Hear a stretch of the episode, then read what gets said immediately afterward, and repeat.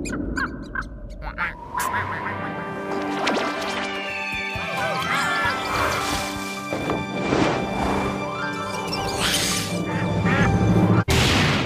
invasion, come on, grab your friends. We're going to very awesome lands for everyone and for free. The fun will never end. It's invasion time. Hallo und herzlich willkommen zum Podcast der Comic Invasion. In dieser Sendung sprechen wir mit dem Zeichner Michael Bayer, alias Mick, dessen Comicreihe Papa Dictator ihr vielleicht kennt und der dieses Jahr das Festival Artwork für die Comic Invasion macht. Bevor wir diese Sendung anfangen, wollen wir aber auch hier erwähnen, dass wir im Team und viele in der Berliner Comic-Szene und darüber hinaus einen großen Verlust beklagen. Denn vor wenigen Wochen wurde die einzigartige Letizia Grafat plötzlich aus dem Leben gerissen.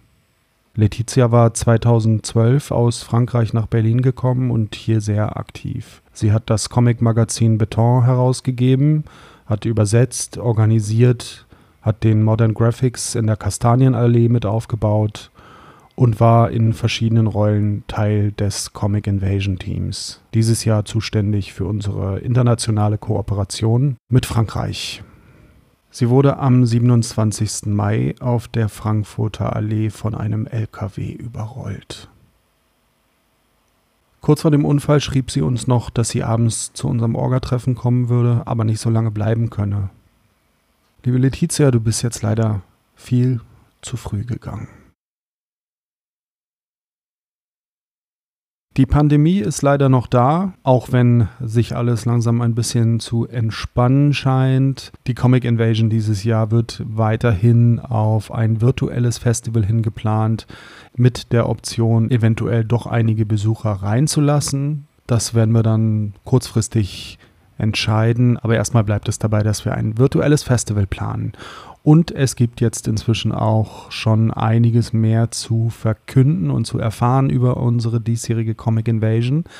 Geht auf unsere Website auf comicinvasion.de. Da findet ihr alle Infos zum Wettbewerb. Der ist jetzt offen. Berlinerinnen jeden Alters können teilnehmen. Außerdem ist die Tische-Anmeldung geöffnet. Da geht ihr auf comicinvasion.de slash Tische, wenn ihr mit dabei sein wollt, virtuell auf der Comic Invasion euch äh, zu präsentieren mit einem Video, mit Bildern, mit Text. Dieses Jahr werden wir die Videos ähm, auch im Livestream einspielen, also das ist vielleicht auch nochmal ein Anreiz. Außerdem haben wir einige Ideen, wie wir die Aussteller noch besser präsentieren und mit dem Publikum zusammenbringen können. Wir werden dieses Jahr zwei Livestream-Kanäle haben, also noch mehr Lesungen, Künstlerinnen, Workshops, Quizze und Gespräche für euch.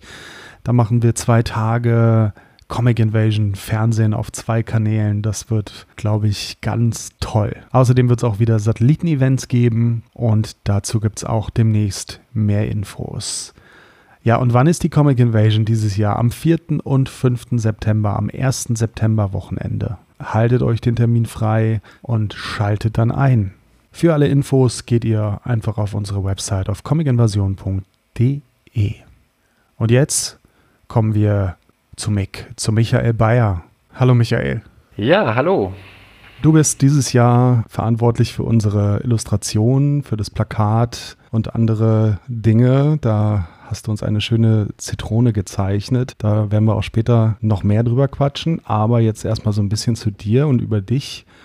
In deiner Vita beim Jaja Verlag kann man als ersten Eintrag lesen Architekturstudium. Und also Architektur ist ja so das Jura der Leute, die nicht Jura studieren wollen. Aber du hast es tatsächlich fünf Jahre gemacht. Also da äh, wolltest du wirklich Architekt werden oder bist du es sogar mal geworden? Ja, also ich bin tatsächlich also diplomierter ähm, Architekt und habe auch äh, so fünf Jahre also in dem Metier gearbeitet.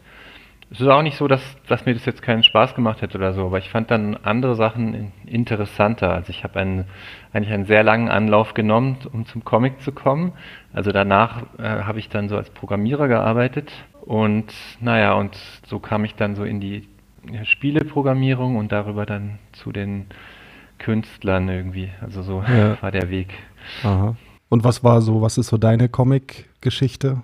Also meine Comic-Geschichte ist eigentlich die, dass ich mich eigentlich nie so für Comic interessiert habe, außer das, was vielleicht jeder gelesen hat, so die Asterix und Tim und Struppi und so. Mhm. Und ich war eben in dieser Spielefirma, wo ich als Programmierer gearbeitet habe und das war so ein Großraumbüro, saßen so 100 Leute. Ich war so in der Programmiererecke und die andere Ecke, das waren so die Künstler, die Illustrationen, äh, Illustratoren, Comiczeichner, Animatoren, Autoren und so. Und ich schielte immer zu denen rüber und dachte so, die sind eigentlich cooler so. Ich würde viel lieber was hm. in dieser Richtung machen so. Und dann habe ich irgendwann angefangen, äh, für die Spiele, die ich programmiert habe, auch selber Charaktere zu zeichnen. Naja, und von einem Charakter dann zu einer Geschichte ist es dann auch nicht mehr weit. Dann hat man schon eine Figur und dann will man, überlegt man sich, was die so erlebt und so. Und dann fing ich eigentlich so an zu zeichnen und auch mich für Comics zu interessieren. Aber da, ja, das, da war schon einige Zeit vergangen. Was waren das denn für Spiele? Was habt denn ihr da gemacht? Das war ja noch recht, recht früh, ne? Ja, wir haben für den äh, Tivola Verlag gearbeitet. Das war also so, die haben sehr gute Sachen gemacht, so, also damals auf CD-ROM. Mhm. Und die Älteren werden sich erinnern. Die Älteren werden sich an dieses Medium erinnern, vielleicht. Und das waren so Lernspiele für den Nach, also wie wir gesagt haben, Nachmittagsmarkt. Also wenn die Kinder nach der Schule dann auch noch was spielen, wo sie was lernen können über Natur, über den Körper und so weiter, dann ähm, haben sie diese Spiele gespielt. Aha. ihnen ihre Eltern die gekauft haben so. Ah, ja. also sie waren schon künstlerisch waren die schon sehr sehr anspruchsvoll. Ich erinnere mich mit Grauen an Mathematik CD-ROM-Spiele, die mir mein Vater mal gekauft hat. Hat nichts genutzt. ja, das, das war immer so ein bisschen die Frage. Also, wie, wie kriegt man die Kinder dazu, so auch noch was zu lernen? Und da, Na, das war doch so der Vorwand, ne, warum die äh, Kinder dann unbedingt einen Computer brauchten, um was zu lernen. Ja, genau. Und später dann recherchieren. Mhm. Aber das klingt doch eigentlich ganz schön, was ihr da gemacht habt. War das, ähm, war das eine schöne Arbeit oder war das sehr stressig, so wie heute? Spieleprogrammierung ist ja äh, mitunter, hat nicht so einen wahnsinnig guten Ruf und ähm, nach dem, was ich so höre, ist das auch durchaus berechtigt. Mhm. War das damals etwas entspannter? Nee, das war eigentlich eine sehr, sehr angenehme Firma. So, also ein sehr gutes Arbeitsklima es ist immer stressig, ein Spiel, weil man ja diese ganzen technischen Dinge, die da schiefgehen können, ja. im Auge, Auge haben muss. Also, zum, also immer zur Abgabe, dann wenn es fertig werden muss und alles wirklich funktionieren muss und man dann Angst hat von der, vor der Hotline, wo dann die Leute anrufen, wenn irgendwas nicht funktioniert. Das ist, das war immer sehr stressig, die, also die, das ja. Fertigstellen eines solchen Spiels war. Ja. CD-ROMs waren ja auch so ein Ding, ne? Äh, das war so Riesenhype irgendwie, so in den Früh Frühtagen des Internet. Eigentlich so Websites zum ja, ja. So, so, auf, auf CDs irgendwie. Ne? Das galt damals als wahnsinnig modern so. Ich erinnere mich noch so, dass das so ein richtiges Wundermedium war, so irgendwie. Naja, es waren halt die ersten Datenträger, die wirklich größere Mengen speichern ja, konnten. Vorher hattest genau. du halt, es gab ja noch keine USB-Sticks, es gab kein USB. Das muss man sich einfach mal vorstellen. Es gab halt nee, nur Disketten. Gab, es gab Floppy Disks, Disks wo glaube ich 1,4K oder so drauf gepasst ja. haben. Ja, ich erinnere mich, dass ich meine Di Diplomarbeit damals auf 20 Floppy Disks gespeichert hatte. und ich hatte einen Riesenschiss, dass eine von denen vielleicht defekt ist und das ganze Projekt nur noch Datenmüll ist. Hast du dann deine ersten Comics auch auf CD-ROM gebrannt? Nee, das habe ich nicht. Dann war ich schon wieder ganz im Analogen und habe nur Skizzenbücher gekritzelt. Und das war dann auch weniger stressig als die Videospielproduktion. Ja, auf jeden Fall. Da hat man ja keine Programmierung drin. Das äh, ist einfach auf Papier und funktioniert einfach, ne? Ja, ja, also mir war es dann irgendwann auch zu stressig tatsächlich. Also ich, ich schätze das beim genau Zeichnen auf Papier, dass auch nichts äh, verloren gehen kann, nichts abstürzen kann. Ja, gut, und dann 2004 steht hier, hast du dann dein Label Lololand, Lololand gegründet, wo du Daumenkinos, Kinderbücher, Computerspiele, Kurzfilme, T-Shirts und Stadtsouvenirs bastelst. Das klingt ja super. Ja, ja das, also die, die Firma war mittlerweile pleite. Da kam nämlich die Dotcom-Blase und da ging es der ganzen mhm. Internetbranche sehr schlecht. Und dann suchte ich einfach nach was, ja, wo ich mich so kreativ austoben kann und aber trotzdem noch ein bisschen Geld verdienen konnte. Ja. Und dann bin ich darauf gekommen, also meine äh, Charaktere und Comiczeichnungen, die ich hatte, auf Produkte zu drucken und die dann so an Läden und Tourismus und so weiter zu verkaufen. Aha. Und das hat eigentlich auch ähm, sehr gut, sehr gut funktioniert. So zumindest eine Zeit lang sogar richtig gut. Aha. Also ich hatte so eine Zeichnung gemacht mit einem, mit so zwei kleinen Pinguinen im Fernsehturm. Es war wirklich so sehr minimalistisch und ich hatte auch nicht damit gerechnet, dass das jetzt irgendwie so ein Erfolg würde, aber die, diese Zeichnung, die ist irgendwie so eingeschlagen. War die auf so Edgar-Karten und so drauf? Das kommt mir irgendwie sehr bekannt vor. Also auf, auf Postkarten zuerst, aber auch auf, da habe ich Bücher, T-Shirts. Also ich, ich glaube, ich habe zehn Jahre nur von dieser Zeichnung gelebt, muss ich sagen. Wow. und damit habe ich äh, wirklich nicht gerechnet. So. Also es war so. Aha so ein, ein, blindes Huhn findet ein Korn, so ungefähr. Hast du, hast du da auch so ein, so ein äh, Marketing- und Verkäufertalent oder hattest du da noch ein Team oder ein paar Leute? Äh, nee, das Team bestand nur aus mir und ich würde auch nicht sagen, dass ich so ein wahnsinniges Talent habe, aber ich habe mich notgedrungen dann darum gekümmert und hab, bin auch immer wieder so rumgefahren zu den Läden, bin auch mal durch Deutschland gefahren und ah. habe mich so als Vertreter das muss, das war, das gehörte dann so dazu, das musste ich machen. Ich habe es eigentlich gehasst, Aha. aber ich habe es gemacht. Ja gut, okay, das ist natürlich schon fleißig, wenn man damit dann rumtourt und so. Ja, also klar, Aha. die Leute kommen nicht auf dich zu, du musst dann immer äh, zu den Leuten gehen. Ja, cool, aber sag mal, Daumenkinos, was hat es denn damit auf sich? Also Daumenkinos kennen wir ja alle bestimmt, ne? so ganz viele Zettelchen hintereinander, die man so abblättert und dann bewegt sich was. Genau, ja, also so, man muss, ich muss sagen, also der Animationsfilm ist eigentlich so meine zweite große Leidenschaft neben dem Comic. Also ja. ich würde jetzt nicht so weit gehen, ein Daumenkino als Animationsfilm zu bezeichnen, aber das war für mich so die Frage, ich mache hier so Filme, animiere was, ähm, ja, wie kann ich denn das vielleicht noch verkaufen? Und dann kam ich so da auf die Idee, halt diese Daumenkinos zu machen. Also das sind so so ganz kleine Mini-Geschichten, die so einen gewissen, so eine Pointe am Ende haben so und die, mhm. die habe ich dann eben drucken lassen und verkauft. Und das hat auch funktioniert? Das hat auch äh, gut funktioniert. Also das, die verkaufe ich sogar heute noch ganz gut. Also das ist komischerweise ähm, auch nie langweilig geworden. Also das oder nie aus der Mode gekommen. Also es war nie oh. so der richtige Superhype, aber es ist so immer, es gibt immer Leute, die sich dafür interessieren so. Hast du zu der Zeit dann auch schon Comics gemacht nebenbei? Oder kam das später erst? Mm, das kam eigentlich erst später so. Also der normale Weg ist ja eigentlich, dass man einen Comic oder einen Film macht und dann daraus äh, Marketing generiert. Ich bin eigentlich den umgekehrten Weg gegangen. Ich habe zuerst mal mit dem Merchandise und dem Marketing angefangen äh, und bin dann erst äh, später habe ich dann die Geschichten dazu geschrieben. Mhm. Und was war das für Sachen? Also also es waren zuerst ähm, habe ich so Kinderbücher gemacht und zwar vor allen Dingen auch so also Bücher über Städte.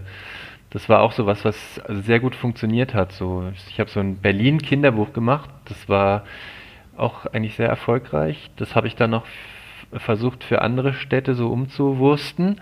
Hat auch teilweise geklappt, aber teilweise auch nicht geklappt. Und dann, ja, dann kam ich dann zu den Comics. Also ich bin da nicht so über das Kinderbuch gekommen. Mhm. Dann wollte ich irgendwas machen, was ein bisschen, ja, bisschen mehr erzählt und ein bisschen größeren Bogen spannt als jetzt so eine Kindergeschichte. Und dann habe ich so angefangen, so Comics zu kritzeln. War aber erstmal so ein Hobby von mir. Also ich hatte gar nicht gedacht, dass man äh, das dann auch verlegen könnte oder verkaufen konnte. Das war eigentlich so gar nicht so. Da hatte ich gar nicht das Selbstbewusstsein, so, so weit zu gehen eigentlich. Was war dein mhm. erster Comic, den du gezeichnet hast? Gekritzelt? Also, naja, tatsächlich waren das so diese Diktatorgeschichten eigentlich. Mhm. Ich hatte davor hatte ich ja doch eigentlich das erste, was man wirklich nennenswert als Geschichte bezeichnen konnte, waren die Diktator-Comics. Hast du dann auch das ganze Medium nochmal so ein bisschen neu entdeckt? Ja, ja, unbedingt. Ja, ich habe, genau, ich habe dann, also ich ähm, bin jedes Jahr auf die, den Salon de Livre de Jeunesse gefahren, da um auch meine Sachen vorzustellen. Das ist also die äh, französische Comic- und Kinderbuchmesse in Paris. Und da habe ich dann so ganz viel kennengelernt. Also es war so wie so ein Wunder für mich, was ich da gesehen habe, weil es gibt auch sehr tolle ähm, französische Verlage und da habe ich halt bin ich auf dieses Medium Comic oder auch gut gestaltete Kinderbücher so gestoßen und ja, war so total fasziniert davon. Was sind denn so, was, äh, was, was, was liest denn du gerne? Also was sind denn so deine, vielleicht auch Einflüsse sogar? Ja, also ich komme halt so von diesen französischen Sachen und ja. ich, also ich mag sehr gerne ähm, Marc Boutavant, der mittlerweile auch in, in Deutschland sehr gut verlegt wird bei Reprodukt Verlag mit seinen Areol-Geschichten. Mhm. Dann äh, so ähm, Anouk Ricard, Das ist also auch so eine französische Zeichnerin, die auch gar nicht so bekannt ist in Deutschland, aber in, in Frankreich so ein richtiger Star ist und die, die mag ich wegen ihrem Humor so. Also die hat, die macht so lustige, so einen schrägen, äh, abseitigen, dunklen Humor irgendwie, den ich, den ich total verehre irgendwie. Also ich bin von der bin ich so richtiger Fan so irgendwie und ja, das sind Aha. zum Beispiel mal so zwei, die ich, die ich gut finde. Ja. Wie kamst du dann schließlich auf diesen Papa-Diktator? Also das ist ja wirklich so eine, auch so eine ganz ikonische Figur irgendwie, ne? Und was, was hat dich dahin gebracht? Ja, das war eigentlich auch wieder so, ähm, es ist auch so entstanden. Also es ist oft so, so, ja, woher kommt eine Idee? Das ist auch so ein kleines Wunder. Also sie kommt irgendwie aus dem Nichts.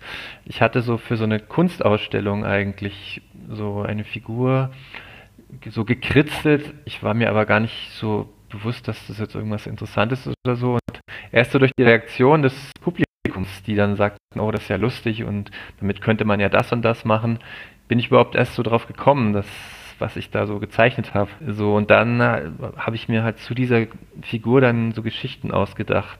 So, so kam das. Also das ist dann wirklich so nach und nach entstanden so und dann auch kamen so Nebenfiguren dazu. Dann haben sich neue Konstellationen ergeben. Dann konnte man das erzählen und für mich war halt so Humor sehr wichtig, so dass man irgendwas Witziges macht. Also diese Figur ist ja also wer sie jetzt vielleicht nicht kennt, ist so ein niedlicher schwarzer Fellball mit so ganz großen Äuglein und zum immer grinsenden Mund. Das hat so was Niedliches und das steht halt im Kontrast zu dem bösen Charakter dieser Figur, also dieser Diktator, dieser blutrünstige Schurke, der sein Land äh, knechtet. Und aus diesem Widerspruch, denke ich mal, ähm, da, da lässt sich eben so ein, so ein gewisser Witz dann rausziehen. So. Genau, da gibt es dann so Geschichten wie Papa Diktator hat Geburtstag, Papa Diktator hat Frühlingsgefühle oder Papa Diktator kommt auf den Hund. Also äh, da wird der Diktator schon sehr sympathisch gezeichnet, ne? Genau, ja. Also ich bei den Geschichten lasse mich da auch sehr von ähm, so tatsächlich aktuellen Ereignissen, politischen oder gesellschaftlichen zu beeinflussen. Also zum Beispiel jetzt auch das Thema Internet gab es dann oder Pressefreiheit und es ist einem sehr, ja, so schwarzer Humor, so groteske, ähm, ja, da, genau. Und ähm, jetzt habe ich da die Frage vergessen, die du gestellt hattest, sorry. Ja, es war gar, eigentlich gar nicht so eine richtige Frage, sondern eigentlich so seine Charakterisierung. Er ist ja schon so ein ganz, ganz drolliger, sympathischer, niedlicher, mhm. knuffiger Diktator, ne? Genau, und ähm, es gibt eben auch noch diesen zweiten, also er ist ein Staatsmann, der einem ähm, ja, kleinen Staat vorsteht und er ist eben auch äh, Familienvater und ist alleinerziehender Vater und muss sich da auch noch beweisen. Also das ist auch noch ja. so ein bisschen so dieser Widerspruch, wo auch so eine gewisse Komik erzählt, äh, entsteht. Also ich wollte ja. immer so auch erzählen, ja, wie ist denn der Diktator dann privat zu Hause? Also wenn jetzt nicht die Kameras auf ihn gerichtet sind, so ist er dann auch noch Diktator oder ist er dann vielleicht ganz anders und so ein lieber Familienmensch? Ja. Und das gehört eben auch zu diesen Geschichten dazu, dass man ihn immer in zwei Rollen so erlebt. Ein Diktator zum Anfassen. Genau, ein Diktator oder so, sagt man so die Banalität des Bösen. Hm. Ja. Hm. Du, der ist ja, das Ganze ist ja wirklich, man könnte es für, es würde bestimmt auch schon oft für irgendwelche Kindercomics gehalten, aber es ist ja eigentlich eher nicht für Kinder gedacht ähm, weil ja diese, diese, ja, dieser Gegensatz und das, was da so vorkommt, ist ja durchaus äh, von Kindern wahrscheinlich nicht immer so zu überreißen. Hast du da eigentlich auch schon mal irgendwie Kritik äh, vorgesetzt von Latz gekriegt, deswegen, dass, dass du sowas machst, so, dass du diese, dieses Böse, dieses Diktator-Ding ähm, so quasi, ja, so runterziehst, so vereinfachst, so verniedlichst? Äh, ja, tatsächlich, ja. Also ich habe ich hatte es tatsächlich nicht als Kindergeschichte gedacht. Es war für mich war es eigentlich sogar so ein Ausbruch aus meinen äh, Kinder, Kinderbüchern, die ich geschrieben habe, so, weil ich wollte mhm. irgendwas machen, was jetzt nicht äh, nicht so niedlich ist und so, was mir irgendwie tatsächlich missglückt ist dann irgendwie. Und ähm, das ist ja, dass Kinder das lesen war eigentlich nicht meine Absicht, aber es hat sich dann tatsächlich so ergeben, dass es also auch Kinder lesen so ab ab zehn Jahren. Und ich hatte auch mal eine Situation auf so einer Buchmesse, wo so zwei Mädchen auf mich zugekommen sind, ich schätze mal so 14 Jahre, die mich richtig so äh, mir ins Gewissen geredet habe, da, dass ich doch über sowas Schlimmes wie Diktatur jetzt hier keine Witze machen darf und dass, dass sie das total schlimm finden, dass ich, dass ich hier Witze reiße über so ein schlimmes Thema so und ich, ich konnte irgendwie gar nicht so richtig antworten. Also sie hatten irgendwie auf eine Art auch recht so. Also ich, ich, ich hatte so ein gewisses Schuldbewusstsein und die, die beiden waren wirklich richtig empört so. Mhm. Aber also ich meine, für mich, für mich hat es ja schon sowas wie auch ähm, Charlie Chaplin damals gemacht hat. Der hat sich ja auch über Diktatoren lustig gemacht. Also man kann sich ja, finde ich, schon darüber lustig machen. Ja, ja, ich, ich denke auch. Also ich, ähm, ja, Humor ist halt einfach ein wichtiges Mittel, um Leute auf Sachen aufmerksam zu machen, so oder um Missstände. Also es geht ja, es geht ja letztlich doch auch darum, äh, um Demokratie und wie sie gefährdet wird und wie wir sie erhalten müssen. So, das ist ja letztlich schwebt das ja so drüber. Man darf jetzt nicht immer alles so eins zu eins nehmen. Also mhm. so sehe ich das. Ja. Ja, und wie hat sich das so entwickelt mit dem Diktator? Ist der direkt eingeschlagen oder hat sich das so langsam aufgebaut oder wie war das? Ach, naja, er ist schon, gewisserweise ist er auch so eingeschlagen. Also es waren halt gleich so ein paar Fans am Start. Natürlich hat das nicht äh, so jeden interessiert oder so, aber es, ich finde es immer gut, wenn man so also Fans hat, die etwas richtig gut finden. Also mir ist lieber so zehn, die so richtig brennen für was, als so tausend, die es irgendwie so klick, like, ist okay so. Ich, ich finde es immer gut so, wenn, wenn ich merke, so, da habe ich was gemacht, was jetzt Leute so, so richtig ins, ins Herz getroffen hat. So. Also von, von diesem Standpunkt aus gesehen war es schon irgendwie von Anfang an so ganz erfolgreich so und dann wurde es halt, ja, habe ich halt immer neue Geschichten geschrieben so und hab's weitergesponnen so. Es war natürlich getragen auch von dem Interesse so, also man macht ja an was weiter, wenn man spürt, dass irgendwie es irgendwie auch ankommt. Und du hast es zuerst im, so im Eigenverlag gemacht oder dann später bist du zu Jaja oder wie war das? Ja, zuerst habe ich es also eigentlich nur für mich gemacht und dann ähm, bin ich irgendwann mal zum Jaja Verlag. Also der, das war ja vor zehn Jahren, da war, fing der Jaja Verlag ja gerade an. Der hatte so mhm. ähm, drei kleine Heftchen rausgegeben, sage ich jetzt mal. Und ähm, ich habe Annette dann auf so ein Skizzenfestival, also so ein Festival für Live-Drawing, kennengelernt und dann hatte sie so von dem Verlag erzählt und dann, also mein, wie gesagt, mein Selbstbewusstsein hätte jetzt nicht äh, ausgereicht, um mit diesen gekristelten Sachen zu einem renommierten Verlag zu gehen, aber äh, da so der Jaja Verlag, das war dann so sowas, wo ich mich so getraut habe, weil er so klein war und so zum Anfassen war. Anders als heute. Anders heute, ja. Wahrscheinlich heute würde ich vielleicht hätte ich schon Probleme sozusagen. Worin siehst du denn so die Vorteile heute noch darin, bei einem Verlag zu sein? Und würdest du vielleicht lieber sogar bei einem größeren Verlag noch sein, als dem sowieso schon sehr, sehr großen Jaja-Verlag? Oder ähm, wie ist das so?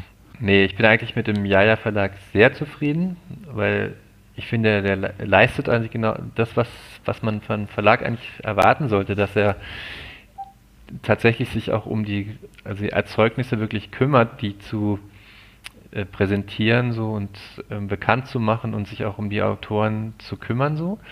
Mhm. Ich habe dann eher so von größeren Verlagen, auch so Literaturverlagen gehört, dass das eben gar nicht keinesfalls selbstverständlich ist. Also das heißt, wenn man jetzt beim, sagen wir mal, beim Fischer Verlag irgendein Buch rausbringt, kann es einfach sein, dass sich dann niemand mehr darum kümmert, also dass man es einfach mal rausbringt, mhm. es steht auf irgendeiner Backlist und äh, kein, niemand kümmert sich darum, dass auch vielleicht mal eine Lesung organisiert wird oder eine Werbebroschüre rausgegeben wird. So. Und von daher finde ich den äh, Verlag, Jaja Verlag richtig toll eigentlich. So, das ist so auch ein bisschen der Vorteil, dass man sich als Autor dann eben genau um das nicht kümmern äh, kümmern muss. So. Also ich, ich kenne auch die andere Seite sozusagen. Ich habe ja auch selber im Eigenverlag Sachen rausgebracht, wo ich mich dann eben selber um den Vertrieb kümmern musste.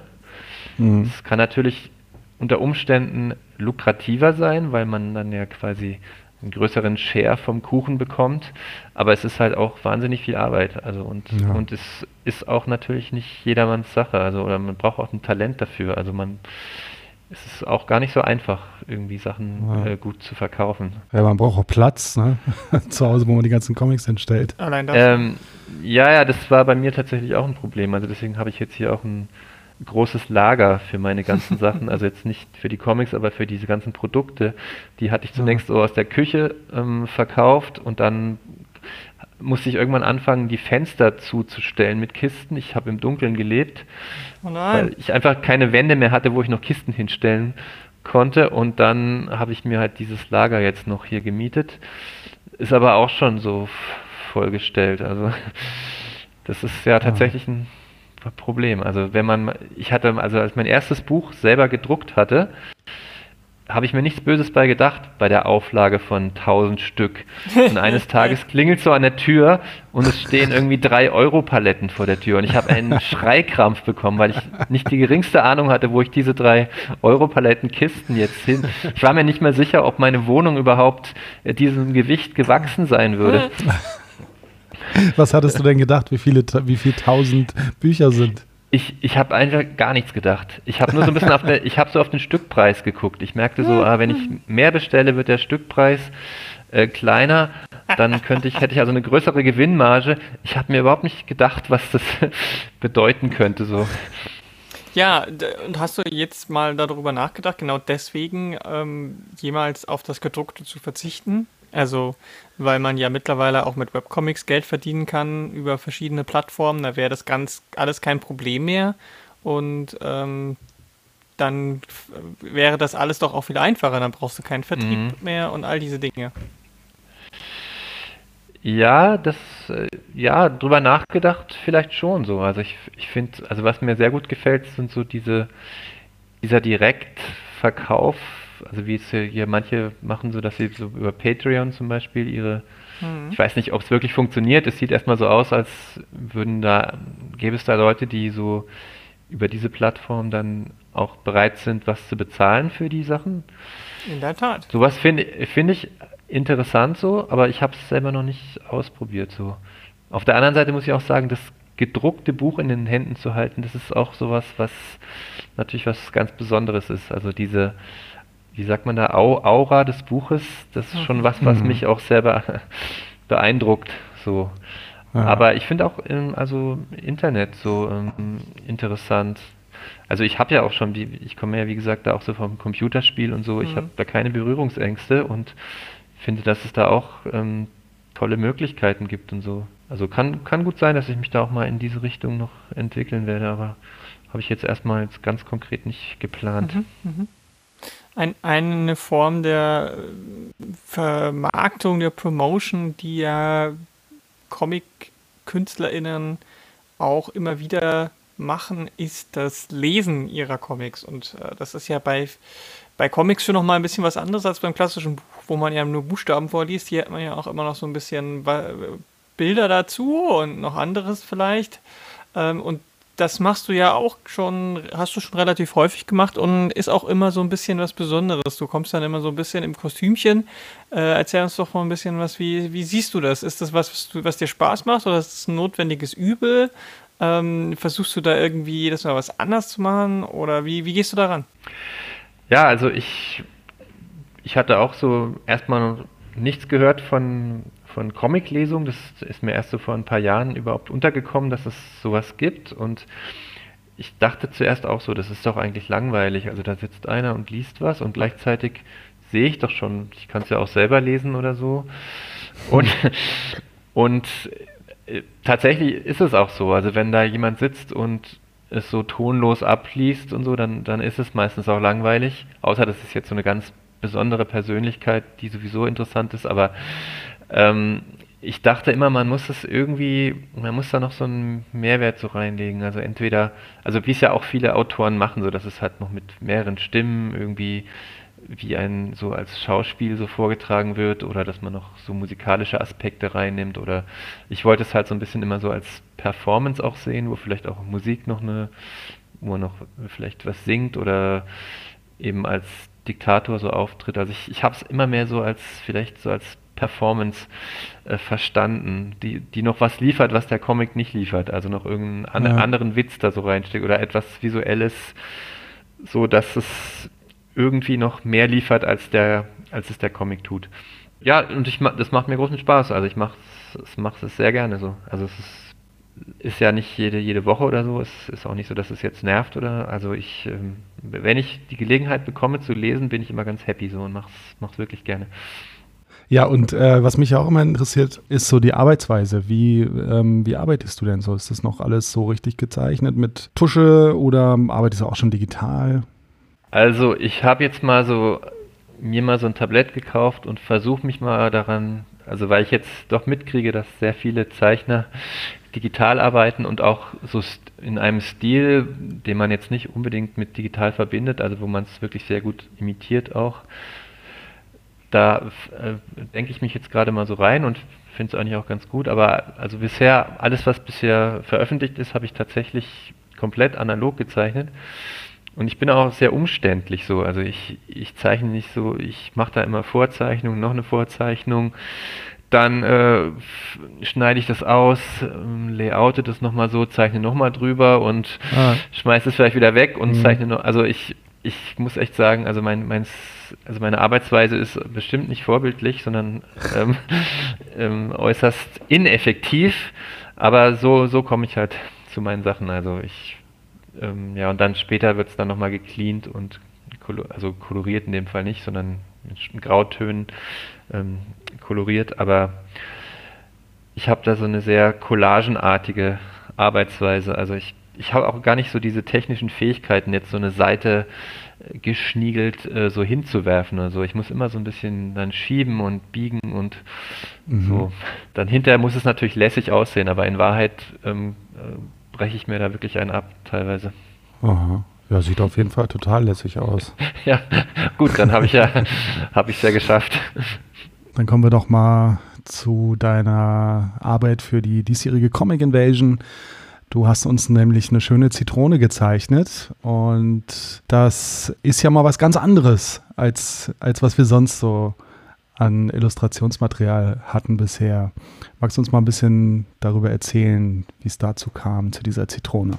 Ja, also zuerst mal war ich natürlich äh, sehr, sehr erfreut, diesen ähm, Auftrag zu bekommen oder diese Möglichkeit, da was zu machen für die Comic Invasion. Da ich bin habe ja auch schon mehrere Male selber teilgenommen und bin ein großer Fan dieser Veranstaltung. Also von daher war es für mich so ein Hauptgewinn, dass ich dafür was machen durfte. So und ja, dann war die Frage, ja, was macht man da so? Also ich habe mir die letztjährigen Arbeiten angeschaut, das waren oft so sehr opulente Sachen so und sind auch, sind auch super so, aber ich, ich hatte mir so gedacht, na, ich, ich möchte eigentlich eher sowas, sowas Minimalistisches machen. Also ich finde zum Beispiel dieses äh, Logo von Angoulême, das finde ich so ganz großartig so. Das ist diese Katze Le Faux von Levi Strondheim, der so nur so eine mhm. ganz minimalistische Katze gezeichnet hat, die aber jetzt schon seit Jahren so diese das visuelle Erscheinungsbild dieser.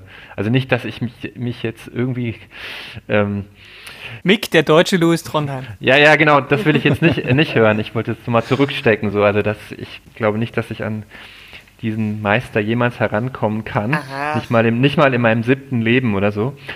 Aber so sagen wir mal das Prinzip so, dass man etwas hat, was ähm, ja irgendwie so sehr prägnant ist und vielleicht beim Plakat dann auch schon so aus 10 Meter Entfernung so ins Auge springt. Da ging es ja auch um diese ja. die Farbe, also das war, war in den Vorgaben sehr hervorgehoben, dass die Festivalfarbe in der Gestaltung vorkommen muss und so kam es eigentlich zu dieser Zitrone, weil ich so, ich dachte so gelb, gelb, gelb, gelb, äh, so Giraffe, Banane, Zitrone, ja, das ist es. Und dann war meine Idee, dass so auch das Thema Invasion, ich wollte so eine Zitrone machen, die so, die sich so ausdehnt und dann so groß wird, dass auf dem Plakat so groß wird, dass sie dann selber das Plakat ist und dass dann die sozusagen die Information auf ihrem Körper stehen muss. Das war eigentlich so die, die Grundidee von der Sache so und ja, ja. So kam es eigentlich zu der Zitrone. Ja, und jetzt bin ich gerade dabei, so ein bisschen die noch zu animieren. Also mhm. Trailer wollte ich ja noch machen und so. Und ich merke, das macht irgendwie Spaß. Die hat die, also die hat sehr, sehr viel Emotion, so, weil die hat so große Augen, großen Mund und so, man kann irgendwie viel damit machen, so, glaube ich. Aha. Taste ich mich jetzt gerade so, ja genau, ich taste mich gerade so ein bisschen an die Animation ran. Cool, da bin ich sehr gespannt. Ja, wir sind ja auch gerade auf dich zugegangen, weil wir halt mal was Simpleres wollten. Wir haben ja die letzten Jahre auch eigentlich immer die äh, Contest-Gewinner die Illu machen lassen. Mhm. Also aus dem Vorjahr. Aus dem Vorjahr, genau. Die Contest-Gewinner aus dem Vorjahr haben immer unsere Illustration gemacht und diesmal haben wir uns gedacht, wir wollen mal gerne was ganz anderes haben und dachten uns, dass du da besonders gut für in Frage kommst für genau so eine Geschichte. Und das Ergebnis finde ich auch wunderbar. Danke. Ja, da können wir sehr gespannt sein, was du uns da noch für schöne Animationen baust und was es da noch so zu sehen gibt demnächst dann und im, in den Streams. Wir haben ja dieses Jahr zwei Streams und da wird es dann auch so kleine Animationen geben. Mhm. Achso, die Zitrone ist ein Mädchen. Die Zitrone ist, ist ein Mädchen, ja, würde ich mal sagen, ja. Sie, eine, sie heißt Zitrona. Zitrone, ja, weil ich einfach, ich habe schon hier und da so Kommentare gelesen, die was anderes dachten, aber ich meine, ist doch offensichtlich. Ja. Naja, also ich sag mal, eine Zitrone hat an ihren spitzen Enden, also diese Frucht hat so Ausbuchtungen, die habe ich gezeichnet. Und wenn ja. es, es gibt, es gibt Leute, die irgendwelche Assoziationen damit haben, da kann ich auch nichts dafür. Also es war in keiner Weise beabsichtigt. Ja, also sollen die Leute sich mal schön selber fragen, wo ihre komischen Stereotype herkommen. Ja, genau. Also wer da irgendwie Fantasien entwickelt, sorry, kann ich auch nichts dafür. Mal ja. ganz davon ab, dass auch äh, eine weibliche Zitrone gewisse Körperteile haben kann. Ne? Das ist ja. Ja, ja, genau. Eben. Eben. Also Aber sagen wir mal Geschlecht undefiniert. Es ist ja auch eine Frucht. Also es hm. muss ja auch kein Geschlecht haben. Genau, ja. Auch wenn es äh, vermenschlicht wurde. So. Achso, ich dachte, das wäre schon äh, in, in, im Lore jetzt. Ist es Kanon jetzt oder ist es, äh, dass, dass, dass sie quasi. Ähm, es ist noch in der Diskussion. Aber ich so. persönlich beteilige mich an dieser Diskussion nicht. Also ich glaube, sie wurde uns aber als weiblich gepitcht. Ja, ja also ja. ich meine, es ist ja, ist ja deine, dein Werk. Also äh, letztendlich entscheidest du ja, ja. darüber. Achso. Na dann sage ich, es ist eine Zitrona. Ja, Zitrona. Okay. Zitrona, Gut. die Zitrone. Wie, wie ist es mit Comic Invasion allgemein? Ähm, wie bist du da? Also bist du dann über, über Annette und den Jaja Verlag dazu gekommen oder warst du dann doch schon mal vorne, vorher dabei und wie lange kennst du die schon? Also die erste, wo ich ähm, als Besucher dabei war, das war, da war es noch irgendwie da am Alexanderplatz.